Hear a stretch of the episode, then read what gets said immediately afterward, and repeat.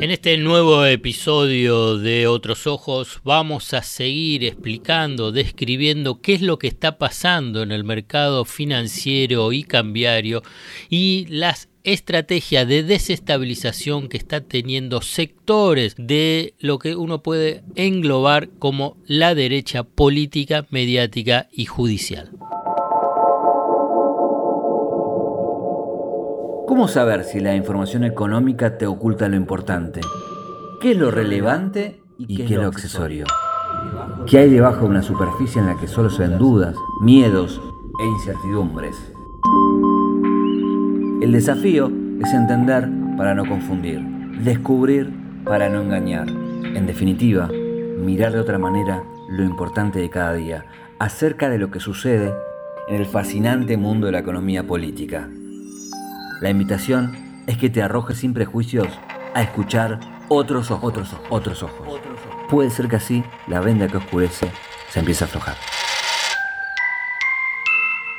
Después de una corrida fenomenal contra los bonos en pesos que fue alentada desde economistas del macrismo, liderados por Hernán Lacunza, con el objetivo de cerrar la canilla del financiamiento al Estado, al Tesoro, por consiguiente al Gobierno Nacional, vía colocación de deuda en pesos indexada por inflación o ajustada por la evolución del tipo de cambio oficial, que eso derivó en saltos de la cotización de los dólares bursátiles, o sea, el contado con liquidación y el dólar MEP junto con el dólar blue, eh, el gobierno tuvo una reacción. Tuvo reacción vinculado a lo que es el manejo de las reservas, aspecto fundamental para tratar de establecer el primer y gran y principal dique de contención frente a las corridas. Esto no es nuevo.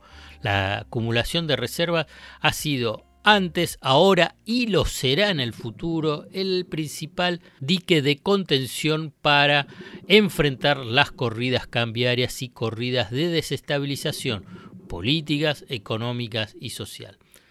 A partir de un nuevo régimen de administración de las importaciones en forma transitoria hasta el 30 de septiembre, el Banco Central en apenas cuatro días, cuatro días, lunes, martes, miércoles y jueves, los últimos cuatro días hábiles de junio, el Banco Central compró 1.530 millones de dólares.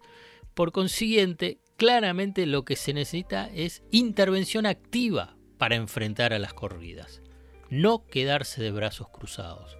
Porque esto es fundamental no solamente para la estabilidad uno puede decir cambiaria, sino también para la estabilidad económica y por consiguiente lo que deriva en estabilidad política. Cuando hablo de estabilidad económica me estoy refiriendo a la tasa de inflación que ya está en un nivel muy muy elevado. Si se fuerza una fuerte devaluación, que en realidad es lo que está buscando eh, sectores, como te mencionaba antes, de la derecha en Argentina, eso espiralizaría la evolución de la tasa de inflación hasta bordear la hiper. Bueno, el Banco Central compró, como te dije, casi un poco más de 1.530 millones eh, de dólares. En el semestre las compras superan los 1.800 millones de dólares. De esta manera, de esta manera, pese a todo lo que te dijeron, escribieron y comentaron, economistas macristas, analistas, los grandes medios, se alcanzó la meta de acumulación de reservas del primer semestre acordadas con el Fondo Monetario Internacional. ¿Por qué te digo esto? Porque se han escrito, pero infinidad de notas diciendo que ese era el punto que no se iba a poder cumplir. Las metas, obviamente, que incluyen las compras en el mercado y créditos de organismos internacionales, fundamentalmente. Organismos internacionales, estamos hablando de eh, Banco Mundial, Banco Interamericano de Desarrollo y también Fondo Monetario Internacional. La meta es que los organismos internacionales se contabilicen en la medida que se cumplan los desembolsos.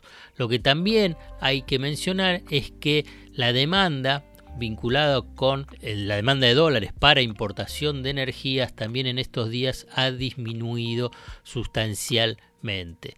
Y por consiguiente, en el Banco Central esperan que el julio continúe esta normalización de la demanda de dólares para la importación de energía junto con los ajustes a las importaciones generales. ¿Por qué te cuento todo esto? Porque es un aspecto fundamental para frenar la corrida. Esto no significa que el asunto ya está saldado, porque de aquí hasta el 9 de diciembre del 2023, los funcionarios del Banco Central, Ministerio de Economía, la FIP, todo el Poder Ejecutivo, sumado, digamos, todos los miembros de la coalición de gobierno, si aspiran a tratar de llegar con cierto aire político a esa fecha, lo que van a necesitar que mañana, tarde y noche de todos los días de la semana durante los 365 días del año tienen que estar atentos